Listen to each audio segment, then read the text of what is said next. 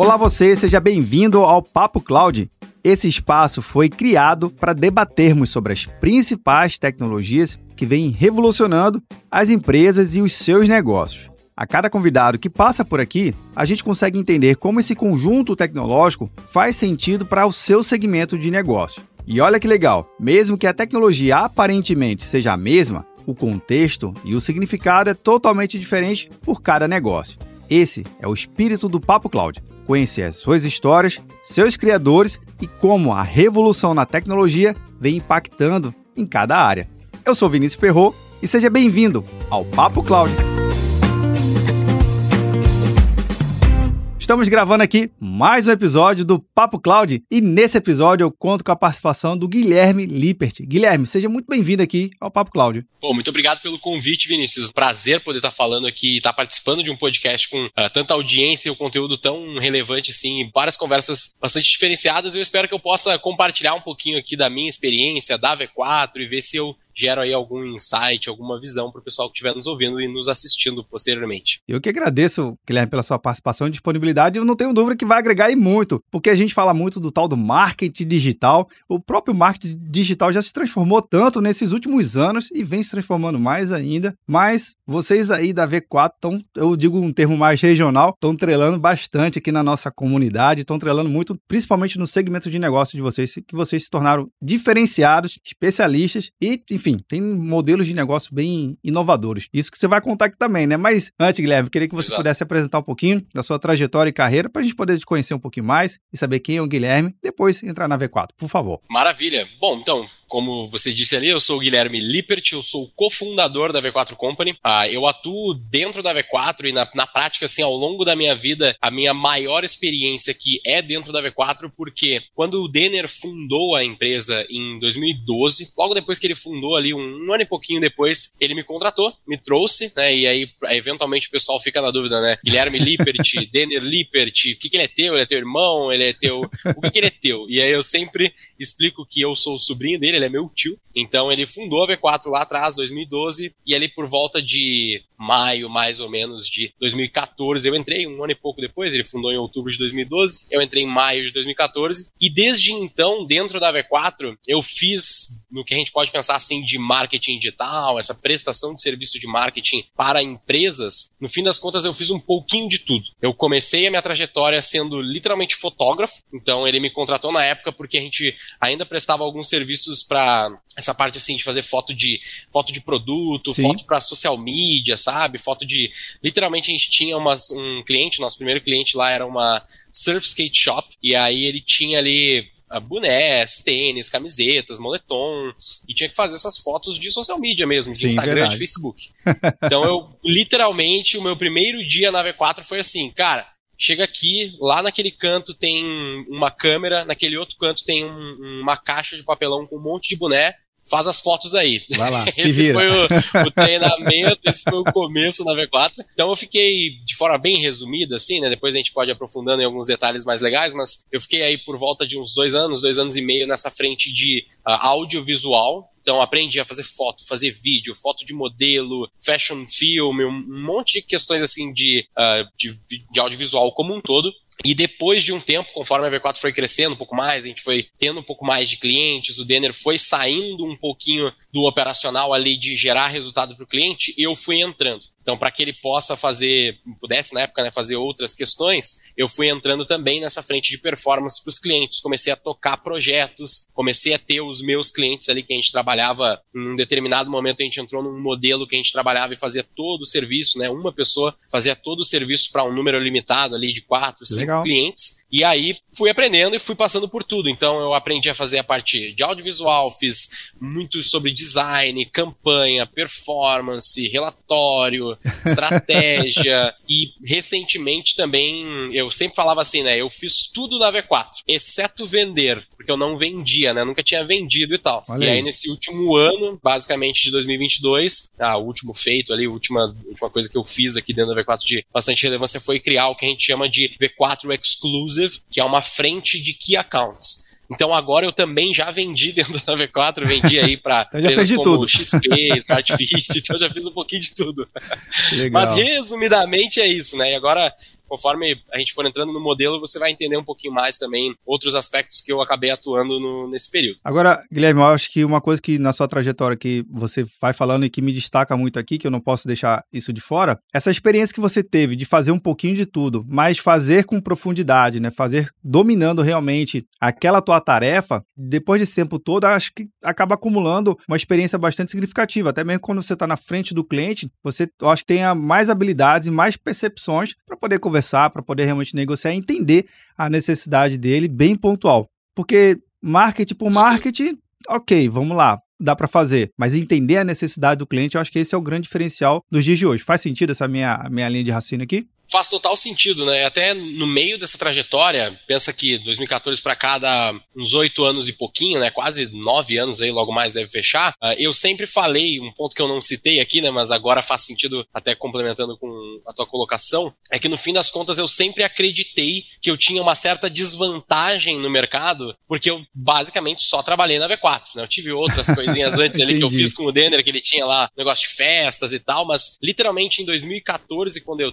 quando eu entrei, entrei, eu tinha 14 anos. Então, hoje eu tenho, obviamente, 22, né? Cada, o ano segue a minha idade segue o ano que a gente está. Então, Legal. eu sempre acreditei, por muito tempo, que eu tinha uma certa desvantagem perante pessoas de mercado que têm múltiplas experiências, porque eu falava, pô, esse cara já passou talvez por uma indústria, trabalhou com logística, trabalhou numa empresa de software e tal, tem essas múltiplas experiências, então provavelmente essa pessoa vai ter mais bagagem, né? Certamente tem mais bagagem uh, profissional do que eu. Só que se eu também também parar para analisar de uma ótica saindo assim, né? Saindo do, do, do, meu corpo, vamos dizer assim, e olhando um pouquinho de fora, por mais que eu não tenha tido experiências diferentes, eu acabei tocando dezenas de clientes diretamente, centenas de clientes talvez, uh, e analisando e acompanhando e auxiliando as nossas unidades a operarem milhares, literalmente hoje milhares de clientes. Legal. Então eu já vi muita treta, já vi muita, muita coisa legal, já vi muita coisa dando errado, de muitos tipos de negócios diferentes sob uma ótica da V4, então, né, claro, isso é um, talvez um pouco limitante, mas no fim das contas eu acabei vendo muitos aspectos e fazendo muitas coisas diferentes, o que de certo modo também constrói essa bagagem. Então, acho que uma colocação legal é, é, que a gente, a gente acredita muito que os profissionais eles têm que buscar cada vez mais ser aquela, aquele profissional T, né? Que é o T-shaped professional. Exato. Então, não é nada que a gente inventou, obviamente, mas a gente acredita muito nisso, que existem algumas partes que você acaba sendo bem profundo, bem especialista, mas quanto maior for esse T, quanto mais outras funções tu conseguir fazer, melhor isso para depois tu ligar os pontos, conectar, ter o que o próprio Murilo Gans sempre falou muito nesse mercado também, que é a combinatividade, né? Que criatividade não existe, mas sim a combinatividade, a gente combinar pontos e chegar na solução. Então, a gente pensa muito assim e eu acredito que eu acabei me formando dessa forma ao longo desses quase nove anos que eu tô aqui na V4. Cara, que legal. Agora explica pra gente aí, então. Quem não conhece a V4, nunca ouviu falar, como é que você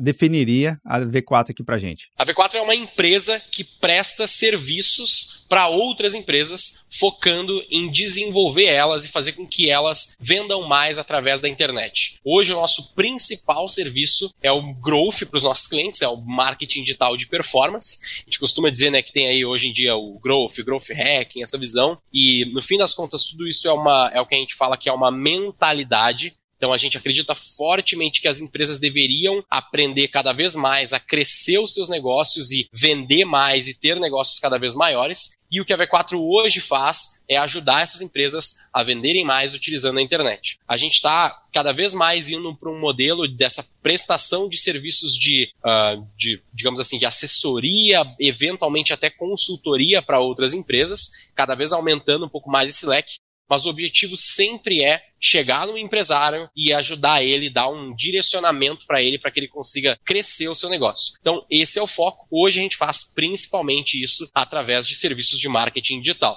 E aí o, o grande detalhe assim da V4 que é bem importante é que a gente meio que revolucionou o mercado. A gente pode dizer que a gente é o primeiro a ter feito desse modelo dessa forma, onde a gente fez um modelo de franquia então hoje a V4 ela tem um modelo de franquias onde a gente tem mais de 215, se não me engano, unidades ativas hoje, que são na prática, os nossos parceiros, nossos sócios ali operacionais. Então, é muito diferente de uma franquia tradicional, onde, por exemplo, numa franquia tradicional, se a gente pensa uma loja ou algo assim, Sim. ela está sempre focada em pegar um determinado produto ou um determinado serviço, normalmente um produto, né, a maior parte das franquias, Verdade. e aí ela vende da, através da matriz, ou vende pela matriz, ou copia, vamos dizer assim, e replica um modelo da matriz. Então, a matriz tem várias lojas e você vai abrir mais lojas em outros lugares para vender. No caso da V4, é um pouquinho diferente, porque a nossa franquia, ela também pode vender, só que o foco dela, na verdade, é operar. Então, a matriz da V4 hoje, ela, a gente investe aí pouco mais de 1 milhão e 300, 1 milhão e 200 mil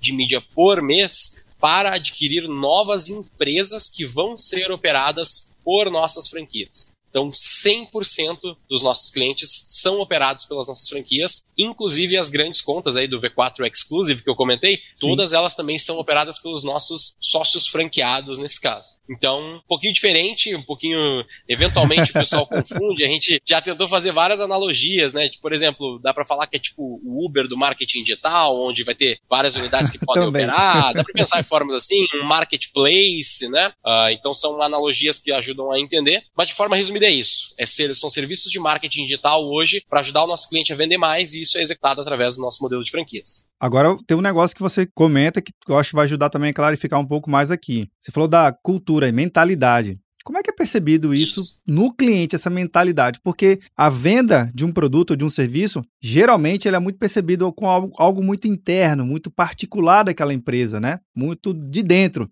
E aí vocês vêm com uma modalidade um pouco diferente. Não, me dá aqui, eu vou te ajudar, vou te ajudar a fazer essa frente de, de vendas e ajudar a crescer. Fala um pouquinho da mentalidade dos clientes. Como é que eles percebem isso? Percebe de boa ou, cara, tem uma barreirazinha aqui para a gente quebrar e vocês conseguirem ajudá-los? Perfeito. É, na, a minha visão, assim, a minha experiência com diversos tipos de clientes é que eles têm muita vontade, porque assim, se a gente, se a gente for parar para pensar meio que uh, por lógica, assim, se a gente falar para um empresário, cara, você quer vender mais? Ele vai falar, Sim. com certeza, adoraria, quero, quero, por, por favor, favor, me ajuda. Se, se, é, se, você tem uma forma que, eu, que tu consiga me dizer aqui para eu vender mais, eu quero. Qual que é o grande desafio no fim das contas? Todos os clientes, quando eles vêm ali a nossa comunicação, participam de uma reunião, começam projetos, todos eles entendem essa ideia da, de crescer e da necessidade de crescimento, e tem um parênteses bem importante aqui que é o que, que é essa mentalidade de crescimento, né? Por que, que a gente tem que fazer um negócio crescer? Isso é bem importante. Porque no fim das contas, a gente acredita fortemente que uma empresa que.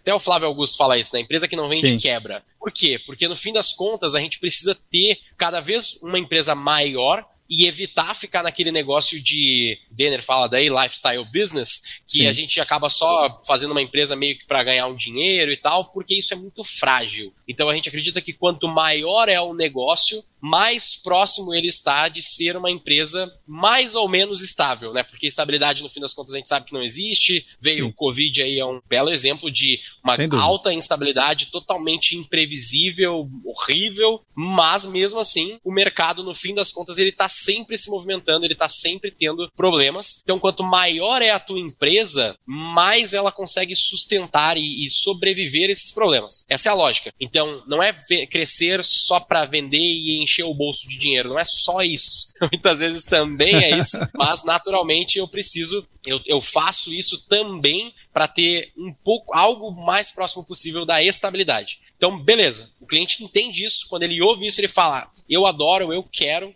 E aí entra a parte mais complexa disso que é para você construir um, um para você construir esse crescimento, você fazer isso, a gente fala que é um processo. E como todo processo é complexo, você tem Sim. que começar, você tem que testar. E a realidade é que para cada empresa é muito diferente. É extremamente diferente. E aí a dificuldade que no, muitos dos nossos clientes eventualmente encontram é acreditar que a V4 tem, por exemplo, um modelo replicável de vendas, de um processo replicável de vendas que é só plugar que vai sair funcionando, quando não é assim. Né? No fim das contas, a gente tem que pegar ali o que a gente tem de boas práticas, o que a gente sabe que normalmente funciona, e são várias coisas que normalmente funcionam, implementar isso dentro do cliente ver o que, que vai funcionar para ele e o quanto isso vai funcionar e ao longo do tempo ir otimizando. E aí entra a dificuldade, muitas vezes, do, dos empresários, que alguns empresários que a gente encontra, que é conseguir equilibrar essa vontade sim de crescer e de vender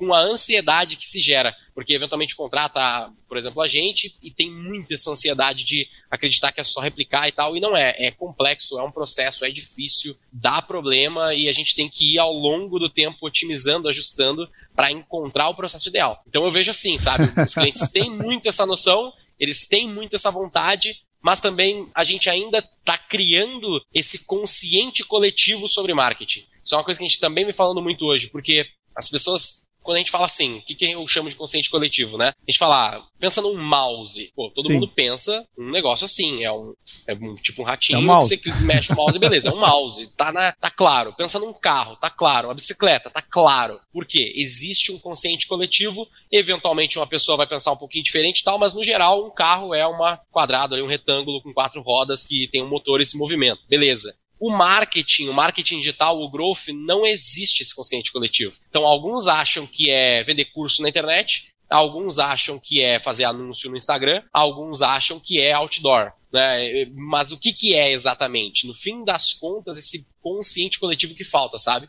Então é o nosso desafio aí que a gente vem formando aqui ao longo desses anos e sabe que tem um desafio muito longo pela frente também de continuar construindo esse, esse consciente coletivo, sabe? Cara, e justamente nesse desafio que vocês eu acho que também criaram um desafio novo, porque quando a gente fala do marketing marketing digital e de empresas que trabalham nesse, nesse segmento, aí vocês vêm com um modelo de franquias, né? Caraca, que, que loucura é essa? Com, será que isso faz sentido? Não faz? Porque normalmente você vê uma empresa só que ela domina todo esse processo que você citou super bem aqui, né? De não só convencer o cliente, trabalhar nessa cultura e tudo mais, e entender o processo, né? E trabalhar fortemente Sim. no processo. Da onde surgiu esse modelo, né? Qual, foi a inspiração? Falei assim, puxa, faz sentido isso aqui, isso vai ajudar ainda mais os clientes e o mercado a trazer nesse modelo de franquia. Conta aqui pra gente. Essa é uma história bem legal, assim, é, vai, vai precisar de um, de um contexto aqui pra gente chegar nela, mas só o, lá comentando, né? Comentando um pouquinho do, do, que tu trouxe aqui dessa, desse novo modelo, que realmente é um novo modelo, o que, que as empresas normalmente esperam aí para a galera que está nos ouvindo ou nos vendo, né? O que, que as, as, empresas, os empresários normalmente esperam? Eles entendem e eles falam que a V4 é uma agência. Beleza, a V4 é uma agência, é isso aí. E aí a gente sempre vai lá e explica, cara, a V4 não é uma agência, a gente é uma assessoria de marketing e vendas ou uma assessoria de growth, a gente te assessora a crescer o seu negócio. Não é o nome gourmet. É diferente. Não, é que é diferente, exatamente. Não é só. Obviamente tem, um, tem uma questão de diferenciação de sim. algo tradicional do mercado, porque é parecido sim com o modelo de agência, porém tem uma grande diferença aqui, ou talvez uma pequena diferença, mas que faz que é muito importante aqui, que é o aspecto do agenciamento. Hum. Então, a V4 não é uma agência porque a gente não agencia nada. Então, quando a gente olha lá para as agências mais tradicionais, nem, nem pensando ainda em agência de marketing digital, pensando numa agência bem tradicional mesmo, o que normalmente existia lá eram as questões do BV, deles colocarem num determinado, numa determinada mídia o dinheiro do cliente, porque aquela mídia paga uma comissão maior para ela.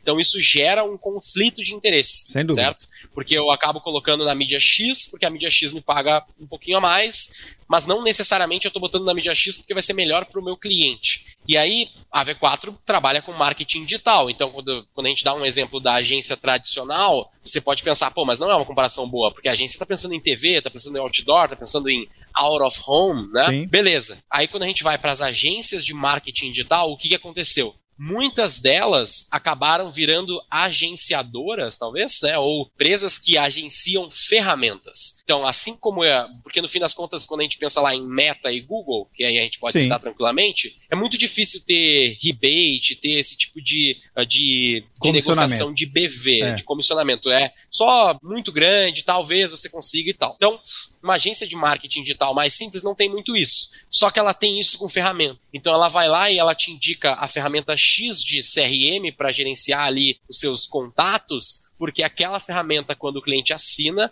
ela paga uma comissão para a agência. Só que ferramenta de CRM tem várias. E eventualmente tem várias que são muito boas. E realmente tem. E aí qual que eu vou usar para o meu cliente? Então a V4 ela saiu desse modelo porque eu até tenho ferramentas hoje que a gente consegue boas negociações. A gente tem. Mas o ponto é que eu não tenho rabo preso com nenhuma delas. Uhum. Então, eu posso citar aqui, por exemplo, Pipefy, Pipedrive, HubSpot. São três ferramentas de processo de CRM, né? O Pipefy é de processo Sim. e as outras são CRM. Todas elas eu indico para o meu cliente. Active Campaign, indico para o meu cliente, todas elas. Algumas eu tenho uma negociação que facilita a vida pro cliente. Então, tudo que a gente negocia é para, se o cliente contratar porque é boa, eu quero que ele tenha um desconto porque eu estou indicando. Eu não ganho nada com isso. Então, essa é uma diferença bem importante aqui da assessoria para a agência, que a gente evita totalmente esse aspecto do agenciamento e desse conflito de interesses. Então, por isso que a V4 não é uma agência. Aí, voltando aqui para outra parte da pergunta que é importante. contextualizado. Também, é, tá contextualizado o que é agência assessoria aqui. Mas vamos lá. Como que surgiu, né? Qual foi a ideia na época para a gente ter se tornado uma franquia? Porque o, o que acontece é que a, a, estrutura de franquia que a gente tem, ela tem mais ou menos 5 anos. A gente vai fechar 10 anos, e aí, dentro desses 10 anos, os últimos 5 foram com modelo de franquia. Então, antes a gente não tinha, nem imaginava que a gente chegaria nisso. Só que o contexto é o quê?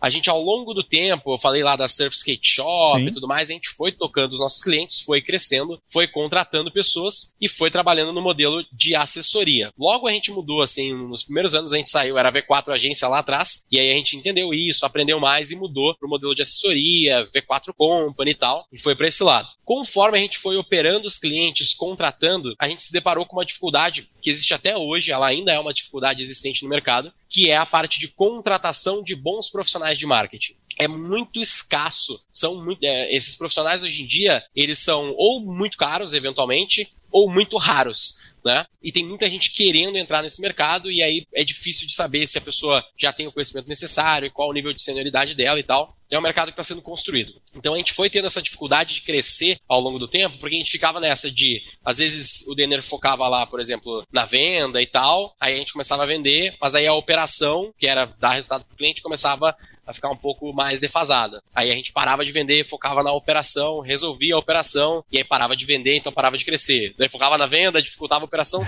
Era sempre uma dificuldade desse crescimento, porque faltavam as pessoas qualificadas para conseguir garantir os dois lados, sabe? Então, na época a gente teve a ideia do quê? Eu tenho que formar essas pessoas. Preciso pegar um cara, sei lá, um engenheiro, eu tenho que pegar alguém que não é do mercado, ou saiu recentemente da faculdade de publicidade e propaganda, por exemplo. Vou pegar esse cara e eu preciso formar ele. Eu levo aí dois, três meses, talvez, para formar ele com conhecimento ali, meio que passar a régua no conhecimento e ele se tornar ali um profissional júnior que consegue Sim. dar um resultado. Só que eu acabo, obviamente, gastando dinheiro para formar esse profissional, né? E muitas vezes nem sei se esse cara vai ficar comigo, tem um risco envolvido aí. Então a gente foi lá e criou o que a gente tem até hoje, que é o Cientista do Marketing, que é o nosso curso. A gente falou assim, pô, eu já formo, eu já sei ensinar essas pessoas a fazerem o processo da V4. Vamos fazer um curso, que aí eu vendo isso, e aí eu acabo contratando de dentro do curso para dentro da V4. Porque o cara, se ele pagar por esse curso e ele realmente fizer esse curso e depois ele vier trabalhar trabalhar para mim, pô, melhor ainda, porque foi um ganha-ganha para todo mundo. Né? Ele aprendeu algo e pagou para ser formado por aquilo, Verdade. qualquer faculdade ou curso, e no final talvez até ele consiga trabalhar comigo aqui na V4, e aí maravilhoso, porque eu ganhei bom profissional, o cara ganhou um trabalho, tá lindo, maravilhoso. Então essa foi a ideia inicial. Foi legal, a gente até hoje vende, continua fazendo isso, já reformulou o curso, já regravou todo ele e tal. É uma ferramenta muito importante para a V4 hoje a gente ter essa formação de profissionais. Só que no meio do caminho, conforme a gente foi fazendo isso, a gente viu que é muito interessante a ideia e essa questão da gente ter uma pessoa que está realmente comprometida com o resultado do cliente. E aí eu não quero dizer aqui que um profissional que é, por exemplo, um colaborador ali de, de uma agência, por exemplo, ele não é comprometido com o resultado do cliente, mas ele é comprometido até certo nível. O quanto que realmente ele tem um risco se aquele cliente não dar certo. Sabe, esse é um, é um, questionamento, porque se eu estou dentro Verdade. de uma agência ou, estou dentro da V4 e eu sou um colaborador, eu tenho um salário, uma remuneração, e se o meu cliente cair, é, é mais problema da empresa do que meu. Concordo, a, gente, a gente concorda nesse sentido, né? Sim. Que é a empresa que tem o cliente tal, eu sou um colaborador, eu tenho minha remuneração, o cara meio que tem que me pagar. Então tem uma certa relação aí um pouquinho complexa. E aí a gente teve a ideia na época de que, e se eu der o cliente para esse cara, por exemplo, e ele ele é dono daquele cliente, ele vai receber a maior parte do valor que aquele cliente paga, e ele vai ter ali três, quatro clientes, por exemplo, só que os clientes são dele e ele me paga só um, um royalty, uma coisa assim. ele vai ficar, basicamente ele vai estar tá construindo um negócio e não mais um emprego, certo? E ele vai ter um risco maior e, portanto, uma qualidade e uma atenção e um zelo, vamos dizer assim, Sim. pelo cliente muito maior, no fim das contas, do que um colaborador talvez teria. E beleza, a gente pensou nisso e aí a gente estruturou o nosso modelo de micro franquia na época. Então a ideia era o quê? Você compra a micro franquia,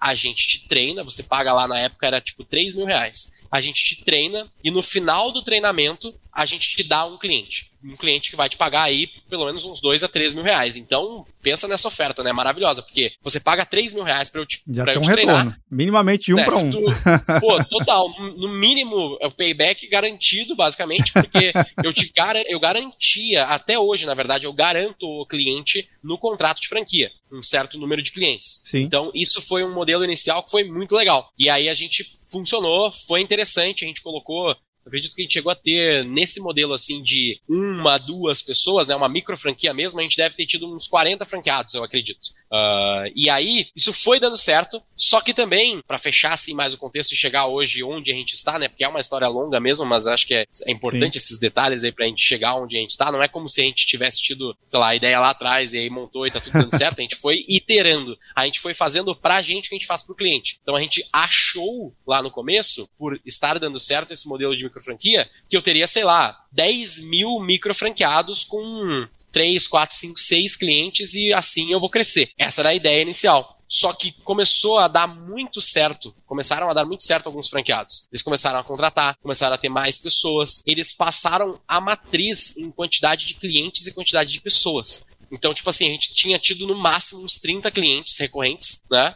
Com, não lembro agora quantas pessoas, mas é aí uns 30 clientes, faturando, sei lá, uns 60 mil, 70 mil reais por mês, 100 mil, talvez a gente deve, deve ter chegado no máximo. E a gente começou a ver que os franqueados começaram a operar muito melhor do que a gente conseguia operar. Conseguiram contratar melhor em outras regiões do país, porque tinha franqueado já de, de vários estados, né? Sim. né? São Paulo é onde a gente tem mais, mas acabou tendo muita gente de muitos, de muitos estados. E a gente começou a ver que dá para fazer unidades maiores e que unidades maiores também têm várias vantagens em relação ao modelo de micro franquia com poucos, com poucos clientes. Porque se eu tenho 50 franqueados com cinco clientes cada um, eu tenho que treinar o cara 50 vezes, Verdade. sabe? Agora, se eu pego um franqueado que tem 120 clientes, eu vou resolvendo cada problema dele ali que ele vai, vai, vai se deparando ao longo do caminho e é uma vez só. Resolveu, ele vai me pagar mais royalty, vira, um, vira uma relação mais interessante. Então, conforme a gente foi iterando, a gente foi caminhando cada vez mais para o modelo de uma franquia maior do que o modelo de micro franquias. Eu lembro que a gente saiu do modelo de tipo one man army, assim, né, de Sim. um cara sozinho, para depois ele ter que vir com uma dupla, para depois ele ter que vir com um trio. Hoje ele tem que entrar no mínimo com quatro pessoas, se eu não me engano. A franquia saiu de um custo de 3 mil reais para um custo de 100 mil reais para ser implementada. Então já é algo maior e tal. O cara já tem que ter uma certa experiência ali, pelo menos de mercado e algo assim. Então a gente foi profissionalizando cada vez mais esse modelo. E hoje, resumindo toda essa gigante história, mas hoje a gente acaba estando nesse modelo onde a gente tem pouco mais de 210 franqueados. Os franqueados que entram, eles entram aí num, num tamanho limit, numa quantidade limitada, Sim. porque a gente promete clientes para esses franqueados e a gente não pode crescer muito a base, a gente tem que ir de forma limitada crescendo essa base para a gente ir tendo também cada vez mais braços, mas também sem gargalar os nossos atuais franqueados, porque a gente vai trazendo clientes para todos eles e cada vez mais tendo franquias maiores. Então, falando de números, a gente tinha faturado, sei lá, no máximo 100, cento e poucos mil reais por mês. O nosso maior franqueado hoje fatura 1,1 milhão por mês. Caramba. Certo? Então, tipo, é muito diferente. A gente descobriu que talvez a gente tem dado super certo. Né? Isso é o nosso top 1. O top 2 fatura 800 mil por mês, o top 3 fatura 700 mil por mês e, e assim vai indo, né? Até franqueados que hoje faturam, sei lá, estão começando, faturam 15, 20 mil, estão ali no, no comecinho, há dois, três meses, mas também vão trilhar o mesmo caminho, porque hoje tem playbook, tem processo, tem várias questões Sim. que a gente foi profissionalizando ao longo do tempo. Então a gente viu que na operação os franqueados realmente sabem o que eles estão fazendo e cada vez mais a gente serve para eles como uma arma muito grande de aquisição, uma arma gigantesca de marca, porque a, a V4 hoje é, dá para dizer, eu acredito que a gente é a maior marca do setor hoje já, então de, de reconhecimento de mídia, de tamanho de seguidores, de alcance, a gente é hoje a maior marca se a gente for pensar nesse setor de agência barra prestação de serviço de marketing digital e quantidade de clientes a gente também é. Então, acabou que criou um ecossistema muito grande e o nosso trabalho hoje é muito mais de aquisição de clientes e padronização de boas práticas do que operar. O nosso franqueado sabe operar muito melhor do que eu sabia operar lá atrás quando eu toquei o Spotify, por exemplo. Os caras fazem hoje coisas muito maiores e mais uh, complexas enquanto eu vou aqui dando essa base, garantindo para eles os processos e pegando de um e de outro que funciona e melhorando cada vez mais esse, essa estrutura. Então, a história é basicamente essa que levou aí 10 anos para ser construída, mas de forma resumida, esses 5 anos de franquia é mais ou menos assim que a gente veio fazendo. Bem, eu não sei quem, quem tá acompanhando aqui, vendo ou nos ouvindo, cara, você acabou dando uma grande aula aqui de empreendedorismo, né? De, principalmente de ter a visão de mercado e ter a capacidade de adaptação, né? A famosa adaptabilidade, né? De você conseguir, enquanto empresa, enquanto gestor, enquanto pessoa,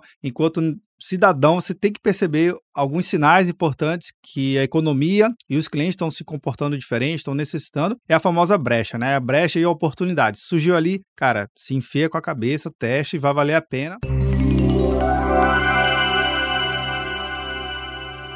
Agora, Guilherme, trazendo também um elemento importante para o nosso bate-papo, é a questão de que, essencialmente, o marketing, o marketing ele tem as suas técnicas, seus processos e tudo mais, mas também tem novas tecnologias surgindo no mercado. Né? A gente fala muito atualmente do 5G, que já está em plena implantação aqui no Brasil, vem habilitando novos usuários, novas possibilidades de negócio, de relacionamento de mercado também, assim como inteligência artificial, metaverso, né? não só a empresa Meta, né, lá do Facebook, mas também Metaverso é um outro mercado, é um outro, é uma nova fronteira a ser, a ser rompida. Como é que vocês têm percebido isso? E mais uma vez, trazer para o modelo de negócio de vocês para sair já na frente com a, com a vanguarda do processo. Explica aqui pra gente. No fim das contas, essa parte de tecnologias, a gente tem, obviamente, que estar tá sempre atento, tem que estar tá entendendo quais são as tendências, o que está vindo, o que, que, já chegou, como, por exemplo, o 5G, mega Sim. importante também, que vai facilitar bastante a nossa vida em vários aspectos também. Mas também tem um outro conceito que é importante aqui, que é esse aspecto da vanguarda, sabe? Tipo, a gente se questiona também bastante o quanto. Vou dar um exemplo objetivo aqui para fazer o meu ponto, né? Metaverso. O que, que é o metaverso? Metaverso exatamente, como que ele funciona, qual que são, quais são as vantagens e quando isso realmente vai ser uma realidade, sabe? Então, eu poderia dar uma resposta aqui de que a gente está super pensando no metaverso e criando campanhas e estruturando nossos clientes ali para dentro do metaverso, por exemplo, mas eu estaria mentindo, porque eventualmente algumas dessas tecnologias, e aí o metaverso eu acredito que é o maior exemplo disso, elas são muito nebulosas, muito complexas ainda e pouco utilizadas. Sim. E com um conhecimento coletivo, como eu falei, do marketing, ainda menor, né? As pessoas acham que o metaverso é, é uma grande coisa que existe, um grande ambiente onde todo mundo pode hoje logar e criar, sei lá, o seu personagem virtual. Isso não existe ainda hoje em dia, né? É o que eu acredito que talvez o Meta consiga criar no futuro, algo algo maior, assim, algo, algo realmente metaverso, sabe? Porque na cabeça das pessoas que eu sinto e que eu conversei, as pessoas pensam que vai ser isso, sabe? Tipo, vou ter um super ambiente, tipo, um mundo virtual paralelo que vai, eu vou poder fazer tudo. É tipo um GTA RP, não sei se você sabe, sabe? Tipo um negócio assim. Mas, e, e, de novo, é muito confuso na cabeça das pessoas, né? E aí a gente fala de metaverso porque você pode sei lá, tem um, tem um app que você cria e você pode fazer uma reunião online. Isso também pode ser, um, talvez, um metaverso, porque você faz a reunião com um óculos VR. Sim. Mas ainda é tão nebuloso, é tão complexo, é tão novo que a gente fica nessa, a gente sempre fica nessa dúvida, né? Não estar, a gente não pode estar alienado e ignorante às novidades, a gente tem que estar atento, tem que estudar, tem que estar preparado, mas o quanto vale a pena eu pegar e gastar um super tempo no metaverso e estudando o metaverso hoje, visto que não tem um super público, não tem uma estrutura clara de utilização ainda, quando eu posso utilizar melhor o meu tempo para aperfeiçoar coisas que já são muito grandes e que eu possa realmente fazer o meu cliente performar, no caso, da, no caso do nosso serviço core ali, que é fazer o nosso cliente performar. Né? Então, a gente fica nessa, digamos, nessa, tipo, sinuca de bico sabe? Tipo, a gente fica eventualmente, pô, é legal, o metaverso é interessante, mas o que, que eu já posso fazer, gerar resultado e vender mais? Putz, muito pouco hoje. Beleza, então deixa em stand-by. Ah, mas eu tenho 5G. O que, que o 5G vai fazer? Eu consigo usar o 5G de alguma forma? Bom, ativamente talvez não, mas isso vai nos facilitar, talvez num aspecto, por exemplo, que não tinha antes, ou que a gente tinha muito problema alguns anos atrás, que era tipo, não coloca no teu site um vídeo porque o cliente nem tem dados suficiente para ver aquele vídeo, então nem perde teu tempo, faz mais em texto, que é melhor, carrega mais rápido, não, não gasta os dados do cliente. Sim. Pô, cada vez mais a gente vê que a internet está cada vez mais barato e tal, e tal, isso está facilitando. Então a gente começa a ter um pouco mais de opções de trabalho, eventualmente nas mesmas ferramentas como o Instagram, vamos dizer, ou no Facebook ou no YouTube, só que cada vez tendo mais possibilidades de aproveitar ela de uma forma melhor. Então é meio a gente pensa dessa forma e a gente também olha para o mercado quando a gente olha para uma Apple e a gente pensa, pô, a Apple é uma empresa realmente inovadora, que ela vai lá e cria um negócio totalmente novo do zero, se a gente for olhar ano a ano recorrentemente, muito pouco, sabe? Tipo, ela vai lá e cria, criou agora um processador muito inovador, pô, legal. Mas na verdade não é tão inovador assim, porque se for olhar a tecnologia, ela pegou algo, fez, pegou algo antigo que já era conhecido e aperfeiçoou a um nível que quando ela lançou, tarde, já meio velho, Sim. mas lançou muito bem e muito, muito, muito assertivo. Pelo menos eu penso assim, né? Eu sei que tem gente que discorda de mim. Mas a gente fica nessa nessa visão de o quanto precisa ser realmente muito inovador e criar as coisas novas, ou o quanto tu pode deixar as pessoas uh, aproveitarem e testarem um pouco, porque sempre tem o cara que vai testar o metaverso, que vai estar tá lá Sim. criando, sendo o influencer do metaverso, criando isso e tudo bem, mas deixa eles explorarem um pouco e eu entro na sequência acertando muito bem para garantir o meu resultado e o resultado do meu cliente. Então é sempre essa dificuldade, sabe? Não que a gente não inove, não que a gente não pense em questões novas, mas a gente sempre toma esse cuidado de não estar tá investindo muito do nosso tempo em algo muito incerto uh, e evitando e às vezes ficando míope a algo que eu posso otimizar aqui, hoje, agora para dar mais resultado sabe? Acho que é uma resposta diferente do que normalmente se tem, mas é um pouco do, da mentalidade da V4, assim, nesse sentido, porque o nosso cliente também acredito que tem a ver com o fato do nosso cliente ser muito PM, o, o, pequeno e médio empresário, o cara que fatura ali 80, 100 mil reais por mês, esse cara ele não tá com dinheiro sobrando para testar o metaverso, sabe? Ele tem um dinheiro contado que ele precisa que dê resultado o mais rápido possível. Sem dúvida. Se eu só trabalhasse grandíssimas empresas, que o cara tem budget para dar e vender, assim, pra, budget já perdido às vezes, Sim. aí beleza, eu até entendo e acho que vale até a pena mesmo, mas não é o nosso core. E o nosso core é muito resultado. Então eu acabo eventualmente evitando um pouquinho essas inovações ou deixando que as pessoas peguem o primeiro momento para entrar na sequência quando tiver um pouquinho mais assertivo, sabe? Não, isso é bacana, que deixa aqui a reflexão, porque às vezes a nova tecnologia é tão nova e tão nova que é difícil a gente conseguir equilibrar, né? Entre o quanto eu vou investir de dinheiro de tempo, de especialidade, de conhecimento para poder ali medir o esforço, não. Às vezes a própria, a própria natureza da tecnologia, eu gosto até de posicionar assim, ela por si só ela vai se adaptando, o mercado vai absorvendo ela e vai incorporando. E nada melhor do que o tempo ao tempo para poder realmente saber se aquilo ali é o momento certo ou não. Claro, tudo com é, ponderação, né? Você tem que ter equilíbrio. Equilíbrio é tudo. Isso faz, faz sentido sim, principalmente negócio, né?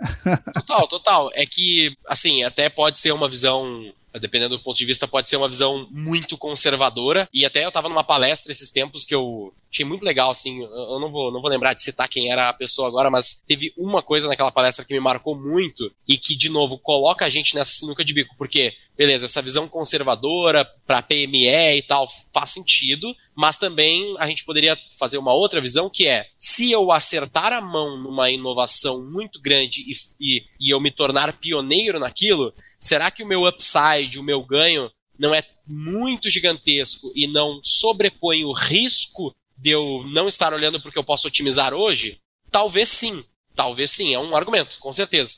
E aí, essa palestra que eu ouvi, o cara falou, tu, tu, citou aqui, né, de adaptabilidade. Sim. E aí ele falou, ele deu uma provocada na palestra que eu achei muito legal, que ele falou assim: o adaptável é só um atrasado atento. Aí eu falei, pô, isso é uma boa provocação, né? Porque ele tava falando. Mega cutucada.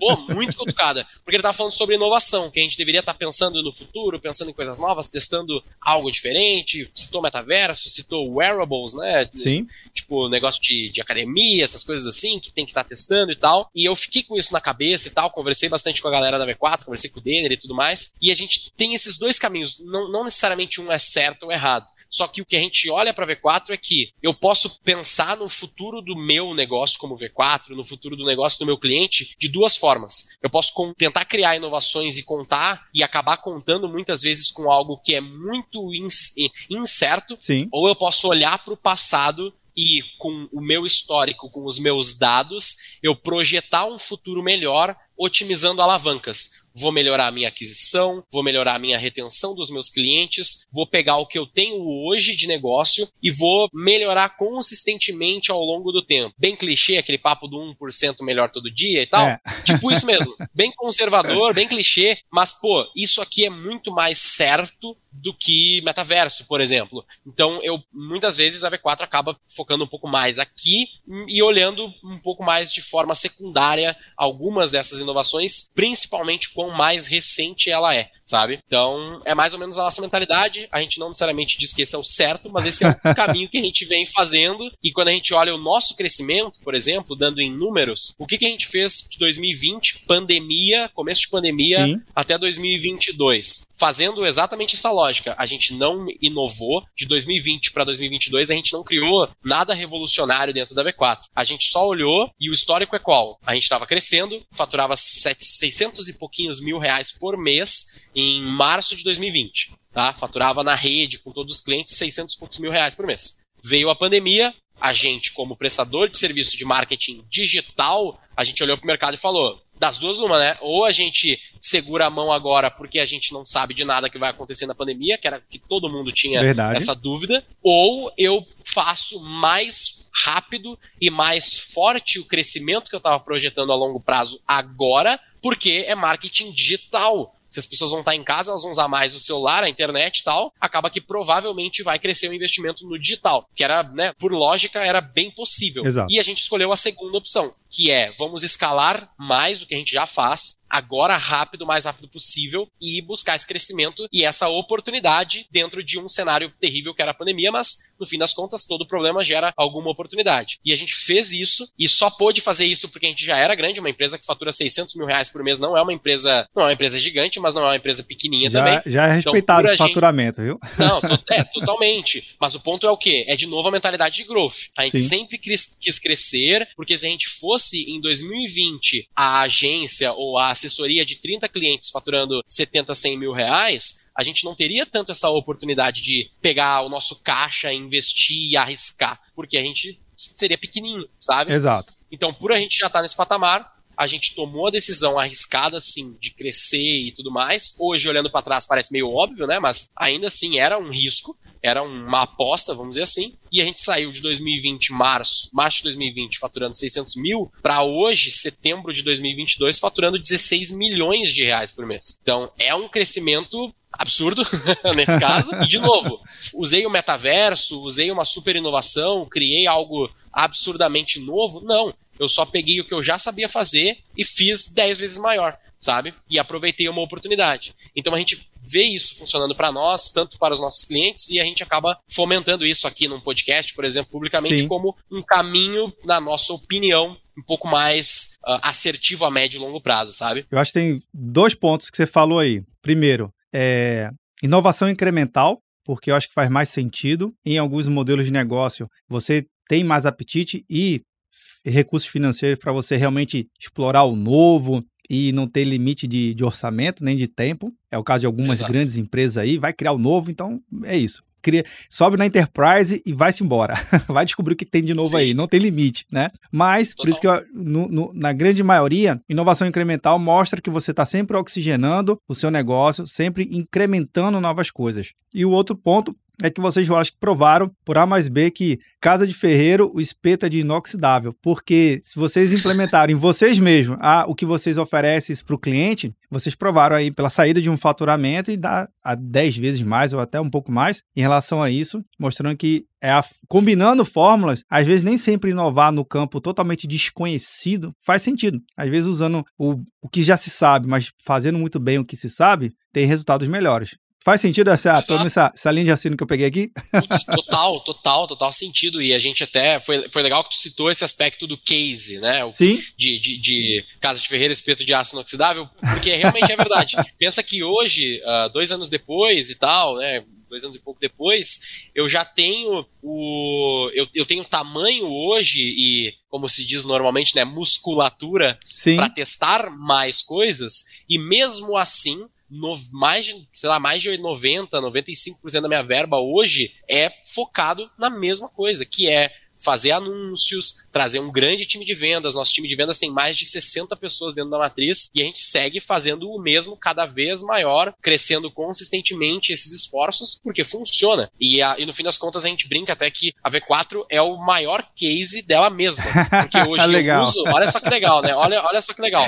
Eu tenho um time de marketing interno tá? Tenho time de vendas grande e eu tenho duas franquias da própria V4 prestando serviços de marketing para mim, fazendo funis meus de aquisição, funis de do que a gente chama de inbound direto, que é produção de conteúdo e tal, uns negócios assim. Então eu uso as próprias franquias dentro de casa para prestar serviços para mim. Então é isso, sabe? A gente acaba tendo esse case, a gente investe mais, falei aí, um milhão e pouco por mês, que é o que a gente quer fazer para o nosso cliente, né? A gente tem até o. Logo no comecinho, quando o cliente entra, essa, essa é legal, né? A gente tem um negócio que a gente chama de Growth Class, que é tipo uma aula que a gente disponibiliza para o nosso cliente para tentar criar um pouco mais esse, esse consciente coletivo que a gente citou. Então a gente explica para ele como que ele consegue gerenciar o time, que ele está contratando uma empresa dessa forma e tal, explica um pouco as regras do jogo, vamos dizer, para o cliente. E a gente fala com ele que ele tem que ter essa mentalidade. Cara, quando você vai ser o maior investidor do seu setor? Tipo, quando você vai bater um milhão de investimento por mês de mídia para você? Você tem que ter essa mentalidade, essa mentalidade esse, de certo modo, esse plano, esse objetivo para você crescer o seu negócio. Assim como eu faço. E eu não tô te dizendo para tu fazer algo que só faz aí um negócio que eu acho legal. Não, não, não. Eu tô fazendo e vem dando certo, sabe? Vem comigo, deixa eu te ajudar, sabe? Legal, legal. Agora, Guilherme, dando um salto aqui no nosso bate-papo, você falou muito em processo, crescimento. Fala para aqui também pra gente como é que tá o plano de expansão de vocês para o Brasil, né?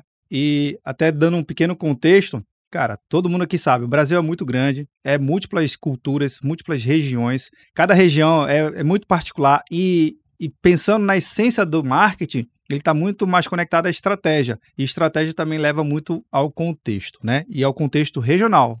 Quem está ali sendo impactado diretamente naquele bairro, naquela cidade, naquele estado. Diferente de cada região aqui.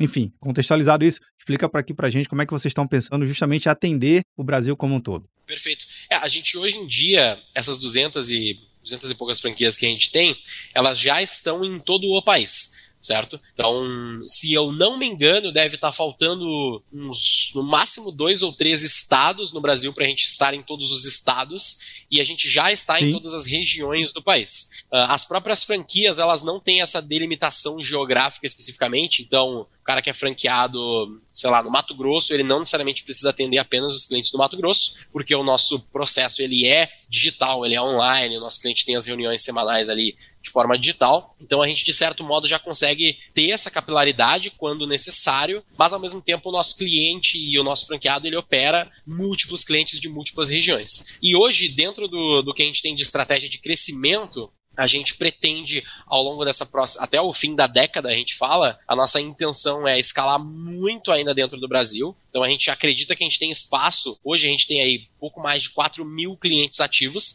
certo? Dentro dessas 200 e mais ou menos 20 franquias aí. Sim. E a gente tem 4 mil clientes ativos e a gente acredita que até o final da década a gente consegue escalar para múltiplas dezenas de milhares de clientes. Idealmente, ali mais ou menos como BREG, como meta até 2030, é a gente ter aí 100 mil clientes ativos. Sabe? Uh, é inimaginável, ninguém fez nesse nível de escala no setor, é bem BREG mesmo, Big Harry Audacious Sim. Goal, sabe? Aquele, aquele objetivo que dá frio na barriga, sabe? mas a gente tem o processo, tem o caminho, tem o investimento, tem o, a, a noção de que é viável também por dados de mercado, quantidades de empresas no Brasil. Então a nossa ideia é dominar mesmo o mercado nesse sentido, ter a maior parte do market share de PMS e também uma boa fatia de grandes empresas, que é onde um dos meus times atua hoje, né, que é essa frente do V4 Exclusive. Então o objetivo é ter essa dominância primeiramente no mercado brasileiro, hoje já sendo muito grande, mas sendo múltiplas vezes maior do que a gente é hoje no Brasil. E sim, posteriormente a ideia é escalar isso também a nível mundial. Essa aí já está um pouco mais para frente, assim, não é algo que tem um plano desenhado, Legal. não tá nesse nível, mas a gente sempre teve dentro da nossa cultura, sempre teve dentro dos nossos motivos para a ação, que é algo que está literalmente na parede dentro da nossa matriz, ser internacional. Sim. Então a gente vai ser internacional em um determinado momento. A gente já construiu uma grande marca, já tem Legal. ali, né, tem vários motivos para ação ali que a gente fala, mas esse do ser internacional também vai vir. E dentro do Brasil, só um pontinho que, que tu comentou aí dessa adaptabilidade, desse aspecto de, de ajustar para a região, por a gente ter as franquias em todo o país e a gente ter literalmente pessoas de todas as regiões que, que nasceram basicamente de todas as regiões mesmo, a gente tem eventos dentro da V4 que a gente olha e fala, cara, a V4 é a cara do Brasil. Eu tenho todos os tipos de pessoas da V4, de todos os tipos de, de todas as regiões do país, e isso faz com que a gente consiga também ter um conhecimento da região Legal. muito valioso para o nosso cliente, sabe? Então, pô, eventualmente eu preciso saber. A gente fala que. Eu lembro que a primeira viagem que eu fiz, a primeira vez que eu andei de avião foi para visitar um cliente na Bahia, Salvador. E aí, cara, eu não conhecia nada, assim, tipo, era para mim era. É muito diferente. Eu, como gaúcho, vindo do Rio Grande do Sul, cheguei lá, a cultura é diferente, as pessoas têm hábitos diferentes, a comida é diferente, o clima é bizarramente diferente. Não tem como eu né? Não tem como, é impossível eu conhecer tudo isso como alguém que nasceu e vive lá conhece. Exato. Então a gente dá muito valor para isso, sabe? Então a gente acredita que isso é uma fortaleza muito grande da V4 hoje em dia, que é ter essas múltiplas pessoas e realidades e, e noções e visões do mundo dentro da V4. Então a gente dá muito valor para isso e pretende continuar expandindo isso com certeza ao longo dos próximos anos. Bacana. Agora, Guilherme, eu sei que o bate-papo dá pra gente passar três horas, quatro horas aqui, né? Tem muito assunto ainda para tratar. A gente já, já vou deixar logo, já vou fazer a minha deixa aqui. Carta, uhum. portas abertas, venha mais vezes para a gente falar sobre a V4 e entender mais ainda esse plano de expansão e tudo mais. Mas a última Total. pergunta que eu faço aqui para os meus convidados, nunca busca o lado nem certo nem errado, é mais a sua visão pessoal. Tem lado técnico, tem lado não técnico, é do jeito que você acha mais interessante responder. Mas, de forma resumida aqui, para o Guilherme, o que, que é a tal da computação em nuvem? Nossa, que pergunta! que eu não esperava por essa pergunta, interessante. computação em nuvem. Uh, cara, minha visão sobre isso é, eu tenho uma visão um pouquinho mais, mais técnica sobre isso aí, okay. do, mais ou menos o que eu conheço. Uh, eu acabei não citando lá que eu cursei um pouquinho de engenharia de software durante um tempo, então mais ou menos eu já ouvi falar um pouco sobre isso, já conheço um pouquinho a ideia, mas eu vejo que computação em nuvem ela está relacionado com a gente cada vez mais conseguir ter esse essa concatenação, essa organização das informações, Sim. dos dados e de tudo que acontece no ambiente digital, e para o ambiente digital é computador, celular, banco, tudo, uh, organizado de uma forma melhor dentro desses servidores, dentro de servidor que é a nuvem, no fim das contas, o que chamam de nuvem é um servidor, na prática, né? Uh, e, e ter isso mais disponível e ter isso mais organizado para que cada vez mais a gente consiga servir melhor e de uma forma não invasiva os nossos clientes. Eu diria que, no, pensando aqui também, obviamente, no meu ramo, né, que no fim das contas o aspecto de nuvem, de servidor de dados, LGPD, tudo isso nos afeta demais. Sem então, dúvida. tudo que bloqueia isso, diminui, aumenta a, a não a privacidade, mas aumenta a anonimidade do nosso cliente. Acaba nos afetando, obviamente, no sentido de que eu tenho menos dados para trabalhar e consigo ser menos relevante para o cliente, mas eu acredito que é isso, sabe? Eu vejo que é, quanto mais organizado e quanto mais na nuvem as coisas estiverem, melhor a gente vai acabar estando no, no longo prazo para ter coisas mais personalizadas, ter mais dados dos nossos clientes e, obviamente, sempre com o ok do nosso cliente, para que a gente consiga produzir coisas melhores para eles. Eu acho que essa é a minha visão. visão compartilhada aqui. Tá ótimo, maravilha. Legal. Guilherme, queria muito agradecer a sua participação aqui no Papo Cloud. Adorei o papo. Volte mais vezes, sim. Portas abertas, vai ser um maior prazer poder receber você e todo o time da V4. E até a próxima oportunidade, viu? Eu que agradeço o convite. Vou estar, obviamente, sempre disponível aí para fazer novos episódios. Vamos ver o feedback da galera, se o pessoal vai gostar desse episódio, se gostaram das histórias. E se for o caso, eu vou estar totalmente aberto, disponível aí para vir mais vezes. Sem dúvida. Bem, e você aí que nos acompanhou nesse bate-papo, vendo ou nos ouvindo, o que, que você achou do bate-papo aqui com o Guilherme? Eu adorei. Foi uma aula, deu para entender um monte de coisa aqui. Tô inspirado, viu? Tem muita coisa legal também. Mais um recado importante: se você chegou até aqui e gostou desse conteúdo, compartilhe e deixe um comentário, né? Sempre importante que eu ouvir a sua opinião e seu comentário também. E você também já sabe que esse bate-papo nunca termina por aqui, né? A gente continua discutindo esse e outros temas lá no nosso grupo do Papo Cloud Makers. Link na descrição para facilitar a sua experiência. Obrigado pela sua participação e audiência. E aí, tá na nuvem?